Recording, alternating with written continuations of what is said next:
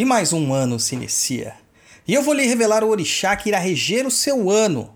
Então se preparem, pois os astros estão alinhados para esta revelação. E consultando aqui minhas tampinhas de garrafa, neste momento eu revelo a vocês. O ano de 2023 será regido pelo orixá nenhum. É isso mesmo que você ouviu e vamos às polêmicas. Você está ouvindo. Pense, Pense Macumba. Macumba. Olá, seja bem-vindo ao Pense Macumba. Eu sou Douglas Rainha, dirigente da tenda espírita de Umbanda Chão de Jorge e do templo de Quimbanda Cova de Tiriri. Este programa foi pensado no meio de uma estrada, Campos de Ogum, enquanto eu estava dirigindo, percebendo que hoje quase ninguém tem tempo de ler textos e decidimos trazer alguns assuntos já tratados por escrito em nosso blog, perdido.co, para o formato áudio. Se você quiser conhecer mais do nosso trabalho, nos siga em www.perdido.co ou no instagram.com.br douglasrainho7. Além disso, temos o TikTok e o Instagram do Papo da Encruza, o melhor e maior podcast de macumbaria do mundo e do plano espiritual também. E neste programa vamos falar sobre o orixá regente do ano. Vamos lá? Todo ano é a mesma história. Os sacerdotes aparecem aos montes nas mídias sociais e nos meios jornalísticos para revelar qual orixá está regendo aquele ano. Muitas pessoas engolem isso, mas eu sei que você, você, meu caro, é diferente.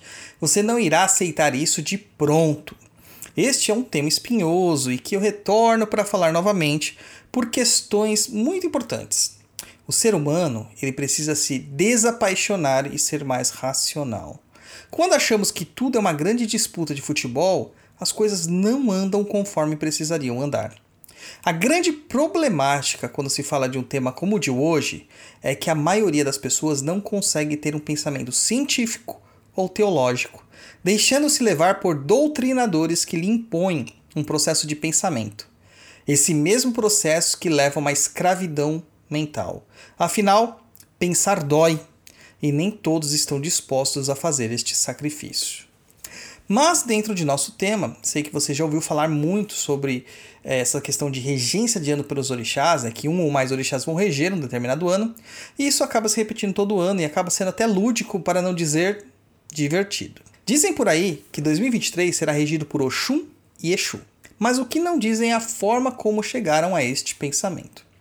Claro que a forma como eu explicarei aqui pode ser diferente para outros locais. Nunca existe uma só resposta para tudo.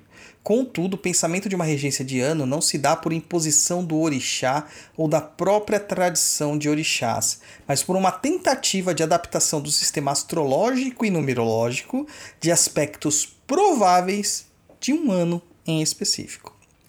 Primeiro devemos compreender que a astrologia já faz a questão da regência dos anos por meio do movimento planetário. Calcula-se então por diversos fatores que não são do nosso interesse neste momento o astro que terá sua maior influência no ano seguinte, ou no ano que nós estamos, né? No caso aqui, 2023, é dito que a regência astrológica será a Lua. Pegou esse pensamento? Então aguarde aí que você vai ver. Entretanto, vamos ser coerentes. Planetas e astrologia, mesmo que hajam diversas formas de se interpretar a astrologia, são coisas universais, correto? Todos estamos no mesmo espaço astral, no mesmo sistema, no mesmo universo. Então, podemos dizer que uma pessoa da China e uma pessoa da Índia, uma pessoa do Marrocos, uma pessoa da Alemanha, uma pessoa dos Estados Unidos, uma pessoa do Brasil, sofrem influências das, dos planetas que estão ao nosso redor. Outra forma é o cálculo pela numerologia. Alguns optam pela cabalista ou pela pitagórica, que são as preferidinhas da galera New Age. Então, calcula-se parcamente o ano atual, como 2023, somando seus dígitos. 2 mais 0 mais 2 mais 3, dando um total de 7. Então, segundo algumas numerologias, esse é um ano de número 7. Isso também pode ser visto como um tanto quanto universal. Afinal, a matemática é algo maior do que uma crença isolada. Mesmo que tenhamos métodos diferentes de cálculo, a matemática se exprime de certa forma. Eu digo parcamente, né, como eu falei assim, o cálculo da, da questão anual, pois possivelmente nós estamos no ano errado. Pois é, nosso calendário, que conta a partir do nascimento de Cristo, é um tanto quanto equivocado.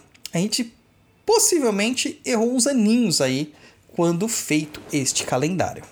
Acredita-se que o calendário começou a ser contado a partir do nascimento de Cristo, mas vários estudiosos dizem que, o, que Cristo nasceu no ano 4 antes de Cristo.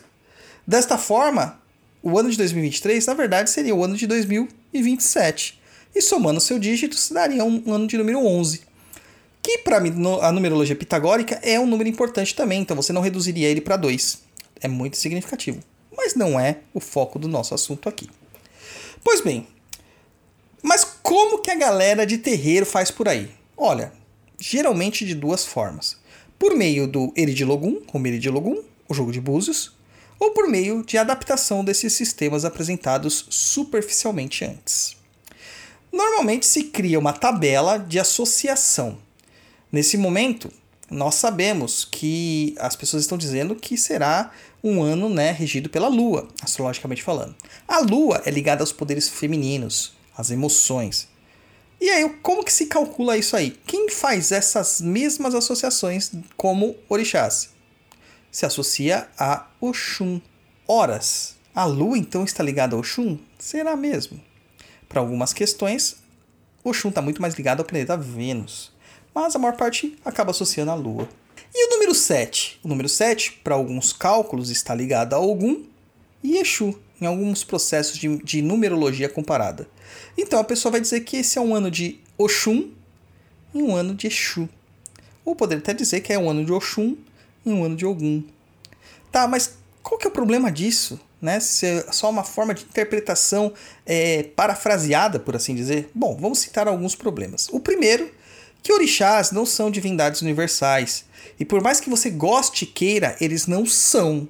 Nem Jesus Cristo. E aqui eu abro um parênteses. É isso mesmo, irmão evangélico que ouve o nosso programa. Fecha o parênteses. Muitas pessoas no mundo nem sequer sabem quem foi Jesus, e esse personagem não tem a mínima importância ou o mínimo impacto nas suas vidas.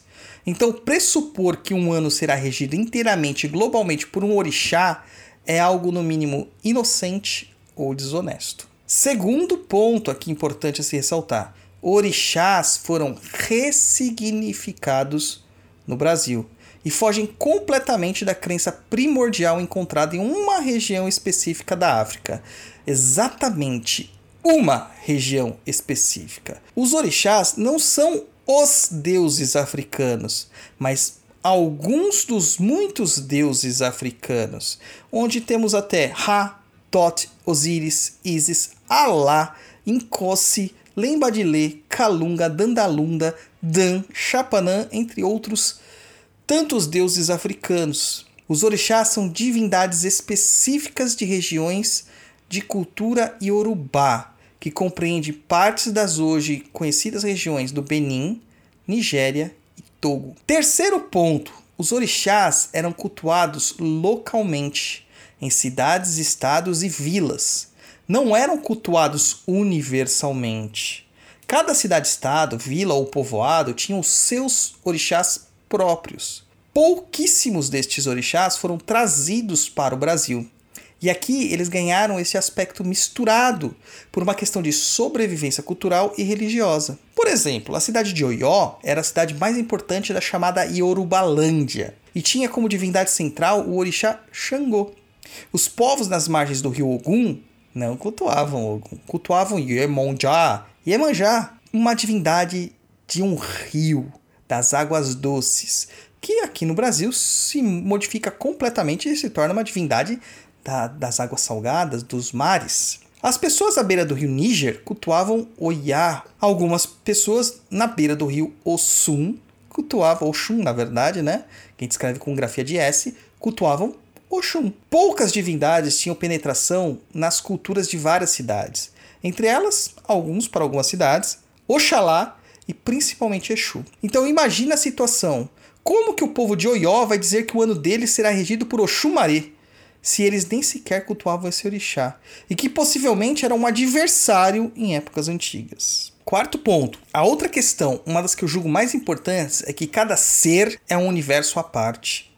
Então a regência de 2023 para o indivíduo não será a mesma do que para outro.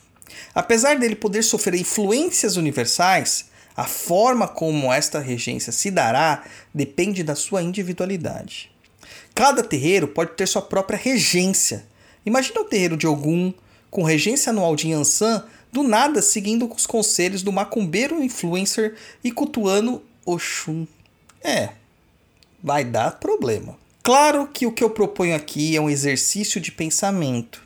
Você pode pegar tudo isso que eu falei e simplesmente ignorar. Pode até me xingar, ou até não concordar, mas pelo menos pense. Exercite o pensamento crítico, pois 2023 é um ano para uma coisa com certeza, para você pensar com sua cabeça. Um feliz ano novo a todos, apesar que o ano ainda não começou, porque teoricamente ele só começa dia 23 de março, mas isso é um papo para outro programa. Gostou do conteúdo? Comenta lá no post do episódio no instagram.com.br douglasrainho7 e não se esqueça de nos seguir no Spotify. Clica lá para seguir, receber as notificações e tudo mais. Aproveita e confere todos os nossos cursos com muito aprendizado em www.perdidoead.com. Saravá Mukunzambi, até a próxima.